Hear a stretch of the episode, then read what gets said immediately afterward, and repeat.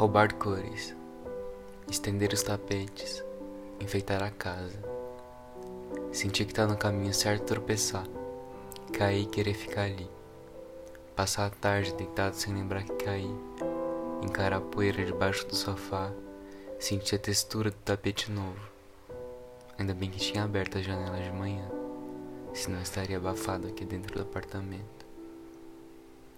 Quero cores e o meu caminho, o meu, que acharei na fuga gostosa, carregando apenas a mim mesmo com meus amores e textos. Os materiais também, preciso pintar e cantar e escrever e compor e fotografar e sentir que tudo pode se acabar porque, enfim, estou vivendo. Vivendo. Por mais que não tenha vivido todos os meus sonhos e que ainda não fale francês e não saiba como os vagalumes brilham e nem como acontece a linguagem anatomicamente falando.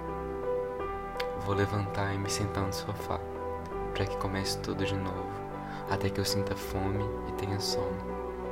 O meu limite é o corpo. Primeiro eu vou cair de Daniel Parreira.